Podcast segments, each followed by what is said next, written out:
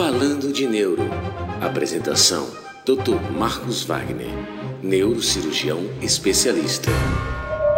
Qualquer momento que você acha o seu corpo estranho e você perde a força de um lado do corpo, ou a sua visão se torna turva, a sua voz já não sai com tanta frequência, isso pode ser um sinal de AVC, de derrame cerebral. Tempo vale ouro, então a maneira que você puder procurar um serviço de urgência mais rápido possível, você salvará a sua função, você salvará seus, seus neurônios, você salvará a sua saúde. Você se sentir estranho, a linguagem, ela é um dos principais sintomas que você consegue detectar num, num AVC. A perda da força motora que nós temos simétricas de um lado ou outro do corpo, ela pode também ser afetada. Tá? Você pode cair.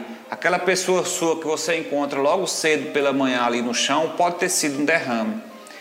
Então a melhor maneira é chamar o serviço de emergência e remover para um serviço de urgência.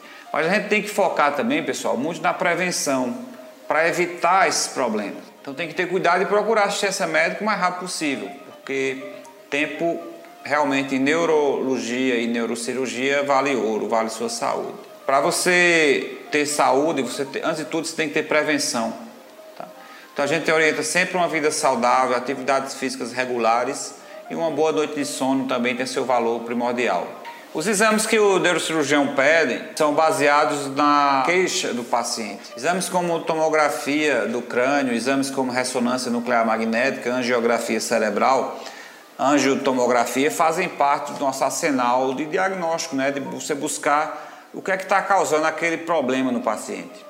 Mas antes do, do, exame, a gente tem que ver se realmente o paciente precisa, porque tomografia, por exemplo, ela precisa tem radiações. Raio-X tem radiações. A ressonância já tem aquele momento que você fica numa máquina por mais de 20 minutos, meia hora. Cabe o, ter o bom senso. Tá?